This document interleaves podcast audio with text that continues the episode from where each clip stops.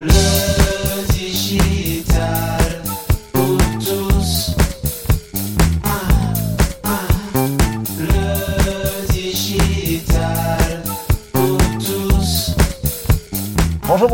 7h30 le matin, c'est vendredi, vendredi moment gourmandise. Bienvenue à vous toutes et vous tous euh, pour ce direct sur LinkedIn. On compte sur vos commentaires, sur vos questions éventuelles et puis sur vos remarques, sur ce que vous avez appris, sur ce que vous avez noté sur les épisodes de la semaine et la semaine écoulée. C'est comme ça que ça se passe le vendredi, c'est gourmandise. On prend un peu de recul, on regarde un tout petit peu et on met les choses en perspective et c'est pas mal. Vous participez en direct et puis bah, je ne suis pas venu tout seul aujourd'hui, je suis accompagné de la sémillante Laura Bocobza, le membre historique de la Redacroom. Alors bonjour Laura, comment ça va? Bonjour PPC, bonjour à toutes et à tous. Ça va et toi? Grande forme, grande forme, grande forme. On passe le, le programme de la semaine et puis on va redescendre dans chacun des épisodes et puis juste ensuite on ira faire le fil rouge. Oui, ce fil rouge avant de vous donner le programme de la semaine prochaine. C'est parti. Lundi, on a parlé de la grande démission. Oh, t'en as entendu parler? Oui, t'en as entendu parler de cette grande démission de Big Quit, The Great Resignation. Est-ce que ça arrive en France? Qu'est-ce que ça révèle de ce qui est en train de se passer? L'invité, c'était Céline Athias, révélatrice de potentiel chez Céline Athias Coaching. Mardi matin, mardi matin à la fraîche à 7h30, on a parlé de l'IoT Made in France. Est-ce que c'est possible? Est-ce qu'on pourrait avoir un Internet des objets Made in France? L'invité, c'était Stéphane Bobo, le président fondateur d'Innovate. Mercredi, un beau sujet. On a revisité le co-marketing. Est-ce que ça serait pas le futur du marketing? On verra ça tout à l'heure. L'invité, c'était Caroline Mignot, la CEO, la fondatrice de Richmaker. Et puis jeudi, hier matin, à 7h30, on avait le plaisir d'accueillir euh, un garçon très talentueux. Il s'appelle Elie Loim. C'est le fondateur et dirigeant d'Opcast et on a parlé de la qualité web, de l'assurance web même. Qu'est-ce que ça change? Qu'est-ce que ça change de, mettre de l'assurance web quand on fait ce genre de choses? C'est parti, 3, 2, 1. Euh, bah écoute, euh, Laura, qu'est-ce que tu as retenu? On va faire l'épisode de, lundi euh, sur la, grande démission. Ça t'a appris quoi, toi? Lundi, euh, l'épisode avec Céline, j'ai trouvé ça très intéressant. D'abord qu'elle nous ait appris, parce que moi je m'en étais pas rendu compte, qu'on croit que ça a été provoqué par le Covid, mais qu'en fait le Covid n'a fait qu'accélérer une tendance qui était déjà là. Donc la tendance autour de la recherche de sens, on la connaissait, mais la tendance autour de la grande démission, donc euh, euh, elle nous a dit qu'il y avait déjà un, un modèle avec les freelances, que euh, il y avait euh, cette analyse transactionnelle en fait euh, qu'on était en train de faire. On voulait passer d'une relation parent-enfant, du patron salarié à une relation adulte-adulte dans son dans son travail. Donc j'ai trouvé ça extrêmement intéressant parce que c'est vrai que j'avais pas réalisé à quel point les graines étaient déjà semées en fait avant. Et, mmh, et puis j'ai trouvé ça aussi intéressant de faire le parallèle avec la France parce qu'on sait qu'on n'a quand même pas du tout le même, on n'a ni le même modèle social, qui joue quand même beaucoup, euh, ni la même culture. Hein, on n'a pas la même culture de déménager à l'autre bout du pays pour un job, euh, etc. Et donc elle a, elle a appelé ça la grande démotivation. Et c'était la première fois que j'entendais le terme et je trouve que c'est assez juste. Moi, je me suis dit, c'est intéressant, grande démission, ça veut dire grand recrutement. ça change aussi quelque chose, euh, parce que bah, forcément, et puis la, table a tourné. Et ce qui était très intéressant, c'est pour ça que moi j'étais très content d'inviter euh, Céline, qui est, qui est coach. C'est-à-dire, qu'est-ce qu'un qu qu'un coach vient faire dans cette histoire? Eh ben non, ça, amène aussi une prise de recul. Et, et, je vous donne quelques petits indices sur le fil rouge, mais bon, pensez aux vôtres aussi. Euh, ça nous donne aussi des indices sur ben, qu'est-ce qu'il y a derrière, quoi? Ça cache quoi? C'est intéressant d'avoir un, coach. Euh, effectivement, l'approche qu'elle a eue de se dire faisons un petit peu d'analyse transactionnelle, remettons un petit peu le sujet, et ça veut dire que ben, le mouvement de fond qui est en train de se passer, c'est aussi de remettre les choses en place, et c'est pas juste le patron, c'est le papa, et, l'employé, c'est le, l'enfant. Non, non, c'est les gens veulent des relations beaucoup plus adultes, adultes. Ça cache et ça révèle, euh, ça révèle un grand changement dans la façon euh, travailler, dans la façon de manager quand on est manager, la façon d'être managé quand on est un collaborateur. On veut plus de choses égales et peut-être plus de travail en mode horizontal. J'ai trouvé ça passionnant.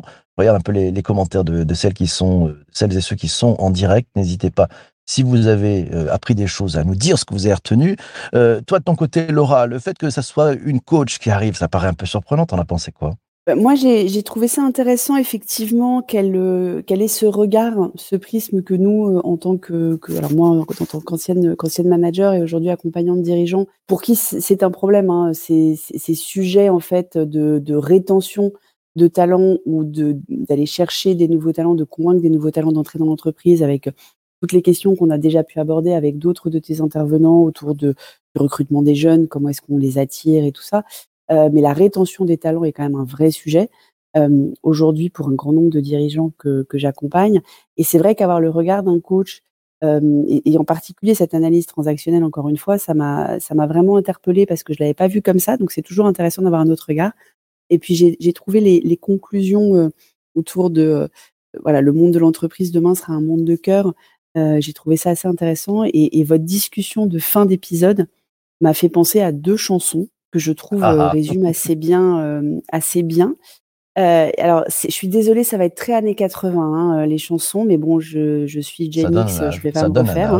Ça donne un âge. Voilà, c'est, mais j'assume complètement mon âge. Hein, donc, la, la, première, c'est une chanson d'un duo de Véronique Jeannot et Laurent Voulzy. Je sais pas si tu t'en rappelles, PPC. Le cœur de grenadine Non, non, il n'y avait pas Véronique Jeannot. Il n'y avait pas Véronique Jeannot. C'était mon premier, c'est Désir. Euh, mmh Non, mon deuxième du plaisir, mon troisième c'est souffrir et mon tout fait des souvenirs. Donc mon premier c'est désir. Vous avez beaucoup parlé de désir en fait. Et puis évidemment, euh, le grand Johnny, parce que vous avez beaucoup parlé d'envie et l'envie d'avoir envie. Et voilà, c'est pas mal ça. Merci beaucoup, Laura. Tiens, je prends les commentaires de, de, de, nos amis qui sont là. Vanessa, qui était fidèle chaque matin. Ouais. Ce qui m'a interpellé, nous dit Vanessa, c'est qu'il s'agisse en France plus de grandes démotivations que de grandes démissions. C'est vrai que c'est un, point très important. Hein. C'est peut-être un petit peu ça, c'est ce, côté un peu désengagé. Donc ça veut dire que c'est une bonne nouvelle, ça veut dire que ça peut se retravailler. Et puis Sanjay nous dit la grande démission est selon lui le résultat d'un échec fracassant des entreprises à avoir une vraie stratégie d'acquisition et de, rétention des talents. Euh, alors je sais pas si c'est ce résultat-là, mais c'est vrai que c'est un choc assez fort. Laura? Mais je suis pas d'accord avec toi, euh, PPC, qu'en France c'est moins grave. Je pense qu'en France c'est beaucoup plus grave. Parce que la grande démission, elle a au moins le mérite d'être claire elle a le mérite de euh, une entreprise qui se retrouve sans ressources ou avec beaucoup moins de ressources parce qu'il y a des départs massifs. Elle est au pied du mur, elle est dans, elle a un sentiment d'urgence de devoir faire quelque chose pour changer, pour attirer, pour retenir ceux qui sont encore là, etc. Donc il y a, y a ce côté un peu sonnette d'alarme. La grande démotivation, c'est euh, caché. On va, les managers vont pas forcément s'en rendre compte. La productivité va baisser petit à petit. Du coup, l'innovation va baisser. Alors, euh, et, ça va avoir un, une espèce d'effet de cercle vicieux, mais caché pendant un premier temps. Et au moment, parce que ça va rester des signaux faibles du coup, puisque tu n'as pas de signaux forts, de signaux visibles de gens qui s'en vont. Donc tu peux croire que tout va bien jusqu'au jour où euh, ça se voit. Mais là, est-ce qu'il n'est pas déjà trop tard pour faire quelque chose? Alors la bonne nouvelle, la bonne nouvelle, c'est que en fait, on le sait, on le sait qu'il y a cette grande démotivation. Ce sont des signaux faibles. Mais la bonne nouvelle, c'est que pour éviter la grande démission, on va se mettre à mieux analyser ces signaux faibles, ce qui est en train de se passer, et retrouver des leviers de motivation. Et quand on parlait de, de désir, hein, c'est le, le, job du patron, c'est de donner le désir de travailler. Les gens fondamentalement n'aiment pas le travail. Voilà, c'est le patron leur donne le désir de travailler, à eux de voir s'ils y trouvent du plaisir et, ce qui est important aussi, et très important, c'est quel mécanisme on peut mettre en place. Et donc moi, je pense que c'est plutôt une bonne nouvelle. Euh, C'est-à-dire que tout n'est pas foutu. C'est vrai que si c'est le 0 ou 1 américain, bon bah ça, ça, c'est au moins c'est très clair. Là, c'est pas clair, mais peut-être que si on sent ces sujets de fond, il faut trouver les indicateurs. Il faut effectivement que ça monte au cerveau, que les gens se disent bon, ben, tant qu'il n'y a pas la catastrophe, euh, on laisse faire. Mais euh, je pense que c'est plutôt une bonne nouvelle sur le sur le sujet. Euh, Ça, Vanessa dit, effectivement, c'est mon côté optimiste. Je regarde toujours le verre à moitié plein. Tu sais, c'est comme ça. Euh, Vanessa nous dit effectivement, le Covid n'a été qu'un révélateur. La grande démission, nous signale Valérie, c'est une opportunité de changer aussi la société. Voilà, Jean nous dit la grande démission existe car la direction ne fait pas à, de RH la priorité. Et c'est vrai qu'on peut penser, il a raison Sanjay, nos amis des RH ont été extrêmement sollicités pendant toute cette période de, de Covid. Ils ont été sur le pont, ils ont dû tout gérer, euh, ils ont dû mettre en place des choses qui n'étaient pas mises en place. Bref, ils s'en sont pris plein la tête. Il y a une pression de dingue, ils ont été au rendez-vous. Euh, et donc, on peut que saluer ça. Et forcément, bah, peut-être qu'ils sont pas assez nombreux, peut-être qu'il n'y a pas assez de budget, peut-être qu'on n'a pas assez accordé de priorité à ce qu'ils font. Et, on voit bien que c'est euh, bah, très important parce que ce sont probablement les acteurs clés du sujet. C'est peut-être la grande transformation, elle sera sur les, côtés RH. Hein. Déjà dans les années 80, il y avait le, patron de Southwest Airlines hein, qui a été une des grandes, une des grandes compagnies aériennes américaines et, ce mec a été, euh, réputé pour être un, excellent, excellent patron. Il a écrit un bouquin qui s'appelait Customer Comes Second, donc le client vient en deuxième, parce que c'est les employés qui viennent en premier, parce que tout ce que tu fais à l'intérieur se voit à l'extérieur. Et c'est ce qu'on a oublié. Et c'est important maintenant de remettre vraiment le, le, les salariés au centre et le, et, le lien émotionnel, au-delà du lien contractuel et transactionnel, entre le salarié et l'entreprise au centre, et du coup, la, toute la raison d'être et tout le sens dont on a parlé. C'est Fabrice qui me dit, c'est la désillusion peut-être pour, pour certains. Moi, je pense que c'est très positif. Il y a beaucoup de choses à faire. Voilà, donc à, creuser. Un épisode très, très riche. Et, j'avoue que le, fait que ce soit une coach qui vienne, euh, c'était encore mieux euh, parce que elle, elle, va travailler sur le truc le plus important, en fait, c'est l'humain dans ce sujet-là. Je propose qu'on passe à l'épisode de mardi, si ça vous va bien, si tu es OK, Laura. Mardi, on, a, avait un, un garçon formidable, c'est Stéphane Bobo, le président fondateur d'Innovate. Euh, il est venu nous parler de euh, l'Internet of Things Made in France et on était plutôt un peu en prospective, hein, de se dire ben, comment ça pourrait marcher? Est-ce qu'on peut arriver à remettre de l'IoT Made in France? Laura, à ton côté, qu'est-ce que tu as pensé de cet épisode? J'étais, j'avais très envie d'écouter cet épisode parce que quand j'étais chez Aldebaran Robotics, euh, qui s'est appelé SoftBank Robotics et qui va probablement redevenir Aldebaran Robotics maintenant que c'est devenu allemand, euh, on s'était posé la question de la construction, euh, enfin de la fabrication du robot en France qui était, qui était fabriqué chez, Foxconn en, Chine. Et, et c'est vrai, alors c'était l'époque de l'industrie 4.0, Arnaud Montebourg au gouvernement, Axel Lemaire, etc., qu'on qu avait rencontré. Et il y a une vraie problématique, en fait, aujourd'hui, il y, a une double problématique en France dont, dont, Stéphane, je trouve, a très bien parlé. Il y a la problématique des investissements.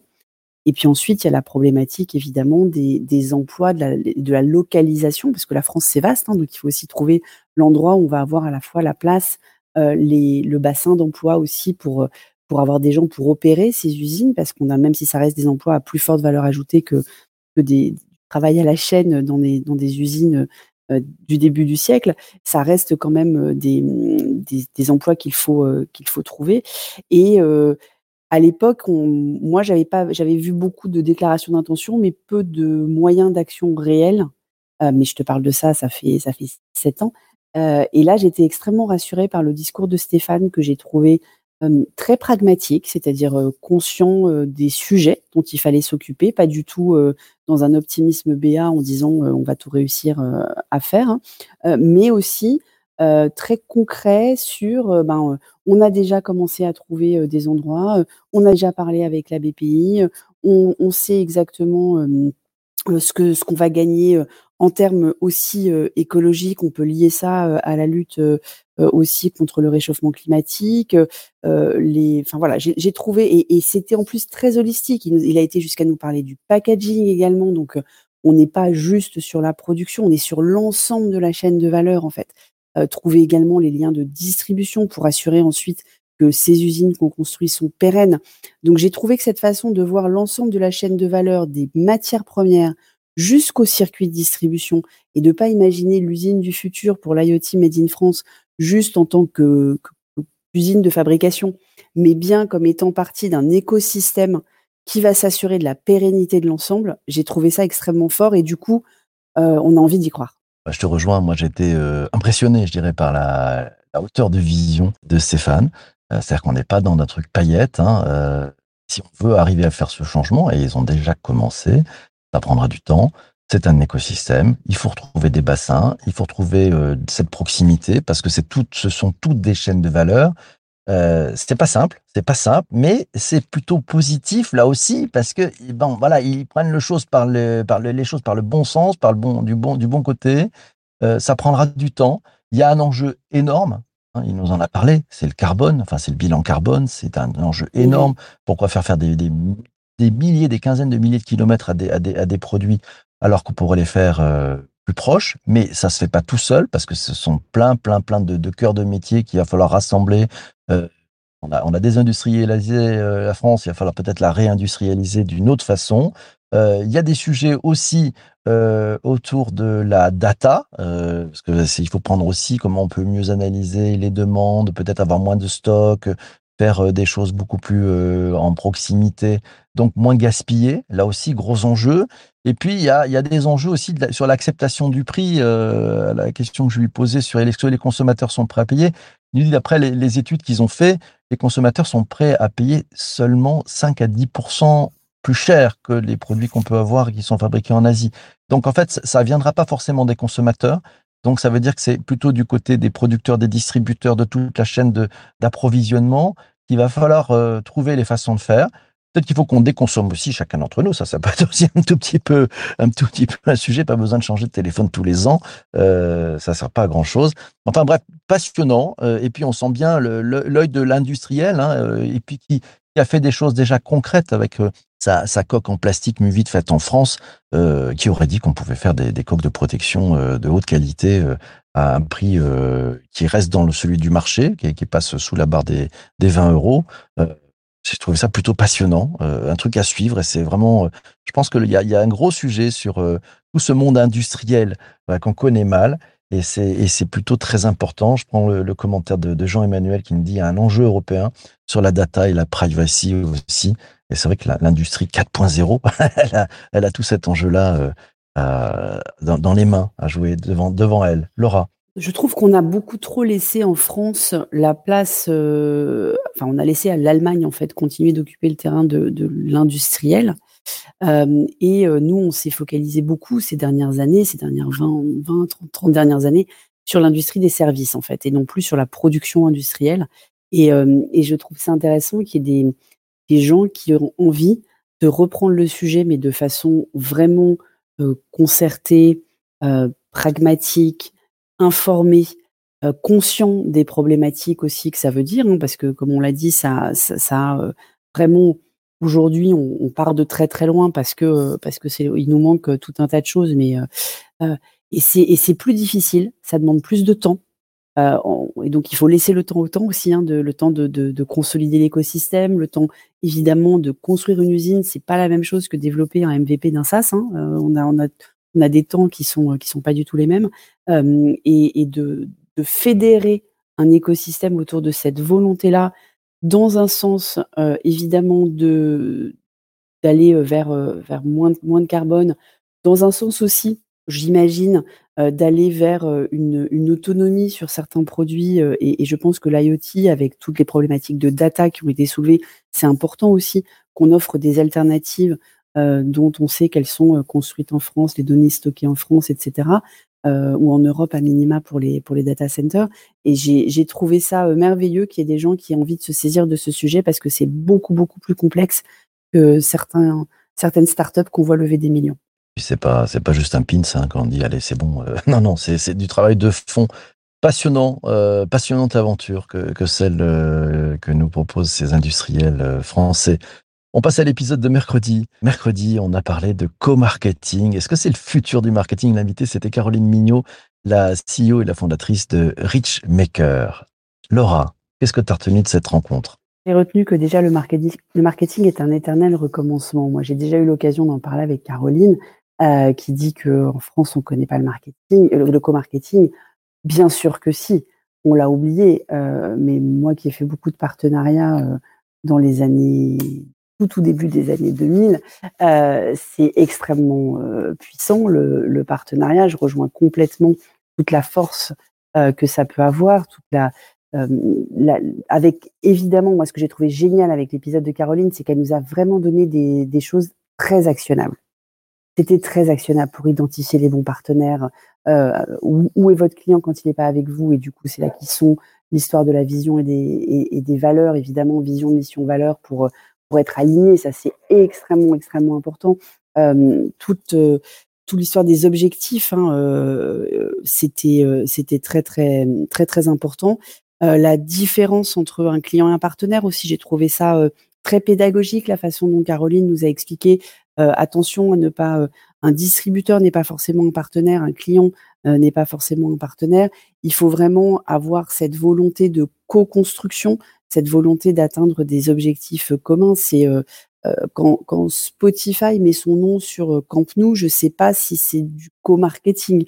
C'est alors ça reste, ça s'appelle un partenariat aussi, hein, mais euh, mais mais Camp Nou, je pense, ne, ne- n'a vraiment, on est, vraiment que dans du sponsoring avec avec de l'argent contre un naming. Euh, et je je suis pas sûre que Camp Nou essaye vraiment de convaincre les journalistes sportifs de dire le nom Spotify à chaque fois qu'ils disent euh, qu'ils disent Camp Nou. Et crois-moi, pour avoir mis euh, le nom orange à certains endroits euh, il y a 20 ans euh, ou 15 ans, on avait du mal à le faire dire à certains journalistes aussi. On a dû abandonner. mais euh, mais c'est mais j'ai trouvé l'épisode super parce que ça permet, ça donne plein de clés à des petits en fait. Et c'est ça qui est génial avec le co-marketing, c'est que le co-marketing, il n'est pas forcément financier et, et donc il est accessible à beaucoup beaucoup de boîtes euh, qui se rendent pas compte, qui se disent que parce qu'elles sont trop petites, elles peuvent pas faire de sponsoring, elles peuvent pas faire de pub, elles peuvent pas faire toutes ces, toutes ces choses-là. Mais il y a en fait plein de choses peut-être un peu plus intelligentes. Alors ça demande un peu plus de travail de recherche, parce que de toute façon c'est toujours pareil. Hein, quand on n'a pas d'argent, il faut du temps ou des ressources humaines, euh, mais mais qui peuvent aller sans doute beaucoup plus loin et de façon beaucoup plus pérenne, parce qu'on va s'ancrer dans des valeurs, dans des associations de marques qui vont rester à l'esprit beaucoup plus qu'une pub Facebook. Alors c'est vrai que c'est pas nouveau, hein, ce que je disais dans l'introduction de ce podcast, parce que les partenariats, ça date quand même d'il y a très longtemps. Par contre, ce qui était là intéressant, c'est le prisme effectivement de, de boîtes qui sont pas forcément connues et qui cherchent des effets de levier. Et, l'épisode était passionnant parce que Caroline est quelqu'un de, très euh, pragmatique, hein, c'est ce que nous dit euh, Valérie pendant, pendant le direct là. Euh, elle a amené des méthodes, des, choses très actionnables, avec beaucoup de bon sens, avec de, se de trois, trois grandes étapes très clés pour savoir avec qui on peut faire affaire. Elle nous a donné des clés et allez réécouter cet épisode, il est passionnant, pour écrire un mail extrêmement punchy qui en trois phrases donne envie d'aller plus loin. Et donc, ça permet de, faire déjà, d'avoir un, premier rendez-vous avec euh, la marque partenaire. Et puis après, elle nous a donné quelques clés sur, euh, bah, c'est pas l'histoire d'un soir, c'est faites des choses sur la durée euh, qui ont du sens. Et ça vous permet d'avoir des leviers, ça vous permet d'économiser aussi pas mal d'investissements en ressources, c'est intéressant, et de, pouvoir rayonner. Donc c'est vrai que c'était euh, très intéressant. Euh, Sanjay nous dit, bah, le win-win est essentiel dans un partenariat. C'est vrai que le win-win, ça peut un peu de tarte à la crème, de ce gagnant-gagnant dont on entend parler, qui est toujours un peu bidon. Là, là c'est pour de vrai, parce que comme c'est pour durer longtemps, on peut pas tricher. C'est-à-dire qu'il faut que ça soit vraiment donné. Et puis, elle donne aussi des, des façons de calculer euh, ce que chacun amène et met au pot. Et c'est intéressant. Euh, Vanessa nous dit le partenariat est puissant mais mal connu, un peu mal aimé. C'est un peu le parent pauvre du marketing. Et c'est vrai, hein, c'est vrai, parce que on, pas de pas forcément beaucoup d'énergie. J'ai noté, j'ai noté de tête quelque chose. Je crois, elle nous a dit qu'il y avait des efforts pour pour rentrer un client. C'était 1 sur 5 pour faire un partenariat. Euh, en fait, c'était il fallait faire un peu plus de, de, de, temps que ça. Par contre, ça amène des effets de levier plus hauts. Je ne sais pas si tu as noté, toi, Laura, le. Oui, j'ai noté. Elle disait il faut. Euh, oui, oui, les, les chiffres qu'elle a donnés, c'était euh, euh, 5 pour un client, 7 pour 100 clients avec le partenariat. Donc évidemment, l'effet de levier dont tu parlais, je vois plein. Moi, je voudrais juste mettre une petite alerte qu'elle n'a pas donnée dans l'épisode pour euh, ceux et celles qui veulent faire du partenariat. C'est que le, la fiscalité française regarde le troc d'un très mauvais œil. Et, dans beaucoup d'exemples qu'elle a donnés, euh, il y a du troc. Euh, donc faites attention à bien contractualiser et formaliser une valeur qui va vous permettre de régler la TVA des deux côtés. Sinon, vous risquez d'avoir des soucis. Et oui, c'est intéressant. C'est-à-dire que ben oui, parce que ça s'appelle le bartering, je crois, cette histoire-là. Le bartering, ça exactement. Ça, ça date d'il y a quelques années, c'est pas tout neuf là aussi. Mais pas il faut penser à payer la fiscalité. C'est important. C'est ça, c'est que de la fiscalité. Euh, donc, ouais. euh, donc vraiment, quand vous contractualisez avec un partenaire, c'est le petit, euh, le petit détail euh, à ne pas négliger. Euh, surtout quand on est une petite boîte et qu'on s'y connaît pas bien et qu'on n'est pas forcément bien accompagné sur le sujet.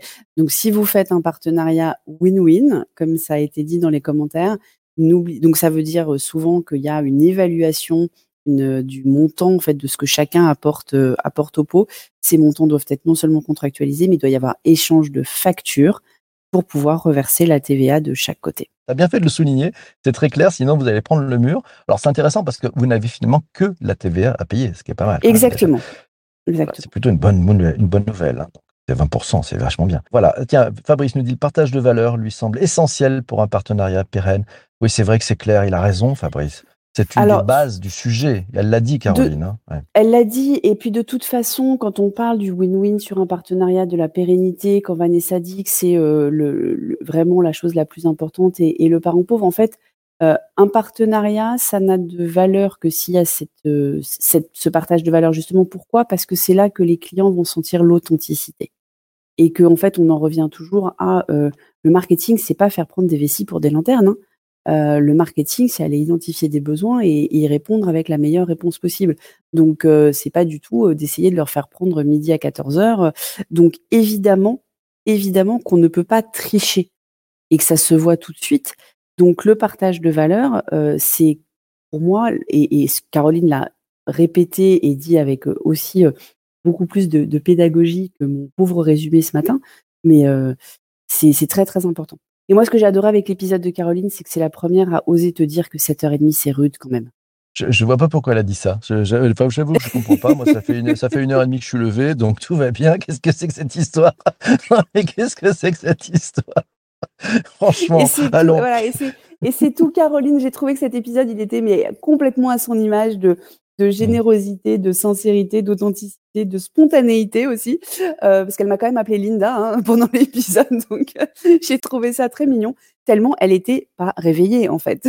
Donc, Oui, oui, non, mais on a appris ta deuxième vie. hein, euh, c'est vrai que c'était ce pseudo de ça. Linda, euh, formidable, voilà. Euh, c'est très bien. Ouais, le marketing, Valérie nous signale que le marketing, c'est pas du vernis. Et, et c'est vrai que le, le- le sujet sur l'authenticité, je reviens sur le propos de, de- de Fabrice, euh, ce partage des valeurs, hein, est essentiel. Et, et ça se sent, de toute façon, ça se sentira. Et la corde de rappel, ça sera le consommateur qui lui sentira si c'est bidon ou si c'est pas bidon. Donc, euh, franchement, je vous encourage à aller réécouter cet épisode sur le co-marketing ainsi que les, les deux autres épisodes dont on a parlé. Jeudi matin, on a parlé, on était avec Elie Sloim, le fondateur et le dirigeant d'Opcast. On a parlé de l'assurance qualité web. Qu'est-ce que tu as retenu de cet épisode, Laura? Ah, j'ai adoré cet épisode avec Ellie. J'ai adoré. Euh, D'abord, j'ai adoré son, introduction quand il a commencé à poser le, sujet de la qualité en disant que la qualité, c'est subjectif. Et que donc lui, il n'avait pas voulu prendre le biais de la qualité, mais l'assurance qualité, donc euh, euh, de maîtriser la qualité de ce qu'on fait et de vérifier au travers d'un questionnaire si on avait pris en compte un certain nombre de sujets quand on avait voulu mettre de la qualité. Euh, j'ai trouvé ça euh, là aussi un épisode, euh, un épisode très pédagogique, très actionnable. Et, puis ce que j'ai trouvé génial dans la, méthode d'Eli, c'est que il est parti en transversal des exigences des utilisateurs finaux, de ce qu'il nous a expliqué. Donc, il est parti vraiment de la façon dont fonctionnent aujourd'hui les développements web. Il les a mis en regard de ce qu'attend l'utilisateur final. Il ne sait pas si c'est la faute de l'UX designer ou du, développeur d'infrastructure que euh, le site est lent ou que ça répond pas à ses attentes. Il n'a pas forcément cette, notion-là. Et donc lui, il a vraiment essayé de trouver la, solution pour que ses besoins ou ses ressentis d'utilisateurs finaux soient compréhensibles et, euh, et vérifiables de façon transversale par l'ensemble des équipes qui travaillent sur des sites web. Euh, j'ai voilà tous les exemples qu'il a donnés de, pouvoir coller un mot de passe avec un gestionnaire, de, euh, signaler si le champ il est obligatoire ou pas, euh, de pouvoir acheter sans créer un compte. Ça relève en fait de plein plein plein de métiers derrière, parce que de pouvoir acheter sans créer un compte, c'est même pas une question de technique, c'est une question de choix marketing et, parcours client euh, du côté du, du créateur du site web. Donc on voit bien dans les différents exemples qu'il nous a donnés à quel point il y a plein de métiers en fait derrière un site web et que la coordination de ces métiers-là, ben, avoir une checklist, parce que j'ai compris moi que c'était une checklist en fait, euh, qui permet de, mettre tout le monde sur la même page, sur les réponses qu'on va apporter et du coup de partir en développement avec la même vision. J'adorais adorais aussi cette rencontre avec euh, quelqu'un de passionné et passionnant, qui a le truc chevillé au corps. Il est parti effectivement euh, du point de vue du consommateur et qui, lui, ne- n'en a rien à faire de savoir c'est la faute de qui. Cette checklist, là aussi, c'est vraiment bien. Et le fait de, finalement repositionner cette qualité web en assurance qualité web, euh, d'ab- d'abord, c'est reconnaître que bah, c'est toujours perfectible. Et, deux, euh, bah, ça permet de se poser aussi les bonnes questions. La transversalité, euh, on l'a vu, c'est très très important. Anne a repéré que la qualité web, avec 240 règles à disposition sur tous les sujets qui ont un impact sur les humains, sont de l'autre côté de l'écran, et elle apprécie elle salue un très grand professionnalisme de Ellie Sloim. Euh, c'est vrai qu'on on sent cette passion hein, dans, dans son métier. Sanjay nous dit la qualité, c'est une question de perception, donc il est essentiel quand nous faisons des études et du questionnement de ne pas constamment prendre les retours comme la réponse au problème. Euh, une mise en contexte est aussi importante. Euh, Vanessa nous dit qu'elle a énormément aimé l'épisode sur l'assurance qualité, réaliste, pragmatique, avec beaucoup de perspectives. Et puis il y a aussi, euh, le souligne Vanessa, et elle a raison, cette notion d'acculturation et de coordination. Euh, Lui répond à un vrai besoin, plus encore peut-être euh, à une douleur. Voilà, euh, 240 règles dans lesquelles piocher. Important ça, hein, c'est, c'est, on sent ce travail et puis c'est des mises à jour en permanence, hein, c'est-à-dire c'est un travail de longue haleine et il joue sur la durée. Euh, avec beaucoup d'humilité, euh, beaucoup d'envie de partager, euh, une folle envie quand je vais poser la question sur les perspectives, ça, va où, etc. Ben, de développer, d'a- d'aller un peu plus loin au niveau international aussi. Donc c'est quelqu'un vraiment qui, aime ce, métier-là et qui a envie de d'en donner. Et, Valérie nous dit il y a une vraie carence en marketing en France. Les métiers du marketing dans les grands groupes sont souvent occupés par des personnes issues des métiers phares de l'entreprise. Ben voilà, ouais, sur ces sujets-là ben de qualité, c'est c'est du concret, c'est c'est du c'est du pour de vrai. Et ça c'est important. Et, et Ellie était euh, vraiment euh, vraiment parfaitement au rendez-vous. On a on a fait pas mal de tours. euh, on a fait pas mal de tours sur cette semaine. Intéressant. C'est le moment que vous attendez tous. C'est le moment où vous allez pouvoir tous jouer. C'est le moment du fil rouge. Quel est votre fil rouge de la semaine si on fait le lien entre tous ces épisodes? Qu'est-ce qu'il y a comme point commun selon vous? Qu'est-ce qui vous fait réagir? On va démarrer par Laura. Alors moi, j'ai utilisé beaucoup en fait en prenant des notes euh, parce que je pense que tes invités ont beaucoup utilisé le, terme d'apprentissage ou de pédagogie et, le terme que Vanessa vient de reprendre dans les, dans les commentaires. Je pense que le, le, le terme qui résume les quatre sujets qu'on a vus cette semaine, c'est l'acculturation. C'est-à-dire que au-delà d'avoir des, des, des, des listes, des checklists, des, des, des détails ou des, des accompagnements pour pouvoir faire du co-marketing, des checklists pour faire de la qualité web, euh, des, un écosystème euh, avec qui aller parler pour faire de l'IoT, et puis des, des, des patrons et des salariés qu'il faut réconcilier euh, autour, de, mm, autour de ce sujet de la grande démission ou de la grande démotivation. Euh, en fait, avant de faire tout ça, il faut acculturer sur le fait qu'il y a un problème. Et, et moi, ce qui m'a frappé dans les quatre sujets qu'on a évoqués cette semaine, c'est que oui, il y a des gens qui font des choses formidables pour résoudre ces problèmes-là, mais que le problème principal, il vient du fait que la majorité des gens n'ont pas conscience qu'il y a un problème. Et donc, il y a cette étape d'acculturation qui me paraît absolument indispensable, euh, sur laquelle on peut tous euh, contribuer en diffusant les épisodes, en diffusant la bonne parole que, ces quatre grands professionnels nous ont apporté cette semaine. C'est vraiment cette étape euh, indispensable de la prise de conscience. Bien vu, Laura. Beau fil rouge. Euh, mon fil rouge, tiens, mon fil rouge pour moi, j'avais envie de l'appeler le dessous des cartes. Le dessous des cartes, c'est quand je prends les quatre épisodes, euh, la grande démission qui, cache en fait cette grande démotivation dont on parlait, cette IoT Made in France, ben, dessous des cartes, c'est qu'il faut monter vraiment euh, un écosystème, c'est possible, mais ça se fait pas d'un claquement de doigts co-marketing dessous des cartes, comment on, s'y prend concrètement, qu'est-ce qu'il y a derrière et comment ça marche. Et puis qualité web, bah là, on est vraiment sur le, dessous des, sites. hein. Euh, qu'est-ce qui se passe dessous? Voilà, pour moi, c'est, ce, fil rouge-là. Et puis je m'en, suis donné un deuxième, c'est le côté passion. Euh, là, c'est plutôt le fil rouge entre nos quatre invités. J'ai trouvé des gens passionnés par ce qu'ils font, hyper investis, avec une vraie envie de, de, de donner les clés, de partager, de faire en sorte que chacun puisse être à l'aise dans, euh, dans son sujet. Donc, euh, c'est dessous des cartes et passion. Valérie nous dit, c'est l'innovation. voilà, qui est le plus rouge. Dessous des cartes et passion, du coup, ça me fait penser à une autre grande figure des années 80. Et en fait, tu as fait un peu ton Garcimore cette semaine. Je t'ai perdu, tu vois pas qui est Ah. Garcimore? Ah, mais bien sûr, je vois bah, Garcimore, c'était celui qui était avec Bernard Gollet et Denise Fabre le samedi après-midi, qui enchantait nos après-midi sur la une. vous vous rappelez? Vous vous en rappelez? Ben voilà. Tiens, fil rouge de Vanessa. Pour elle, c'est l'exigence de qualité chez le client final qui veut une expérience irrésistible, mais vraie. Oui, soyons irrésistibles. C'est très très bon, ça. J'aime beaucoup. Merci Vanessa. Impeccable. Ben merci euh, pour ce fil rouge. Merci aussi pour euh, le Garcimore, euh, très cher Linda. C'est sympa. voilà.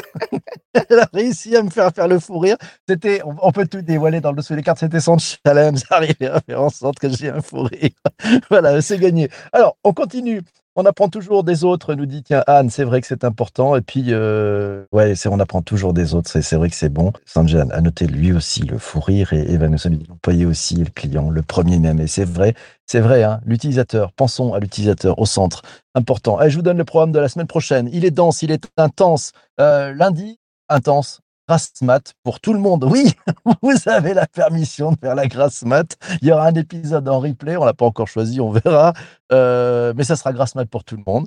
Dans le rendez-vous mardi matin, 7h30 en direct, euh, on sera sur LinkedIn euh, pour les commentaires avec une chouette invitée, Valérie Mas. Euh, Valérie Mas, je sais pas si si vous la si vous la connaissez. Euh, c'est euh, quelqu'un qui est la femme du développement durable 2021. Rien que ça. Elle est cofondatrice et dirigeante de WeKnow et on va parler de la psychologie positive en tant qu'accélérateur de transformation écologique en entreprise. Vous allez voir, c'est juste passionnant. On va prendre plein, plein, plein, plein de choses. On se retrouve ensuite mercredi. Mercredi, c'est le grand retour de l'ami Jacques Froissant, le CEO, le fondateur du cabinet Altaïd, bien connu. On va parler du métier de DRH en 2022 Qu'est-ce qui change? Ouais, euh, Comment ça marche? C'est compliqué, hein, vous allez voir. On en avait un petit peu parlé dans ce débrief de la, semaine. Euh, ça sera, l'occasion de, de, creuser vraiment plus en détail avec Jacques. Et puis jeudi, tiens, Cyril Marie, l'ambassadeur français apiculture, sera avec nous. Un beau sujet. Si on tue sa culture d'entreprise, qu'est-ce que ça change pour l'entreprise? Un exemple, il l'a vécu. Il a tué sa culture d'entreprise pour mieux faire renaître son entreprise. Ça devrait être vraiment, vraiment très intéressant.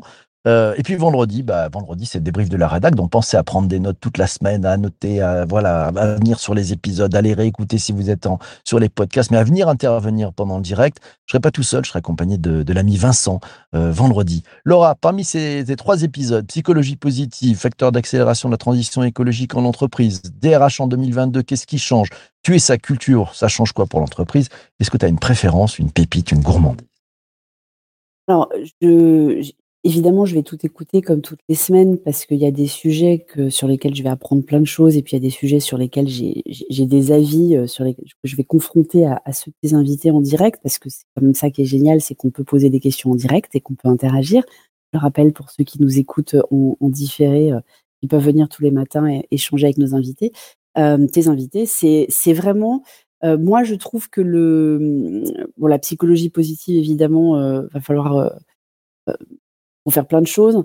Mais la, culture d'entreprise, je trouve que c'est un terme, moi, euh, j'ai hâte de savoir ce que, ton invité va nous en dire parce que, parce que beaucoup de gens en parlent, mais elle se décrète pas, elle se change pas. Il euh, y, a, y a besoin de beaucoup d'exemplarité, il y a besoin de l'authenticité dont on parlait vis-à-vis -vis des clients. Et, je le répète, hein, customer comme second, il faut vraiment, vraiment d'abord commencer par l'interne euh, parce que tout ce qu'on fait à l'intérieur se voit à l'extérieur. Donc, donc c'est intéressant. Donc je vais, je vais écouter celui-là avec encore plus d'attention. Et j'ai déjà plein de questions. Elle a déjà plein de questions, c'est génial. Ben, c'est parti. Ben, merci beaucoup, Laura, de passer ce matin euh, dans, dans, ce siège de l'invité de la, de, voilà, de la rédac pour ce débrief passionnant. Merci à, vous toutes et vous tous. On a fait un épisode un peu plus long d'habitude. Ah oui, c'est vrai, on était gourmands ce matin. C'est une chose qui arrive avec ce, ce beau soleil qui va euh, ensoleiller nos vies pendant tout ce week-end. Vous allez voir, c'est du merveilleux. Profitez-en bien. Bonne grâce matinée lundi. On se retrouve mardi matin, 7h30, euh, en direct sur LinkedIn pour parler de psychologie positive comme facteur d'accélération de la transition écologique en entreprise avec une femme vraiment formidable. Vous allez la découvrir si vous ne la connaissez pas encore. D'ici là, portez-vous bien et surtout, surtout, surtout, ne lâchez rien. Ciao, ciao, ciao.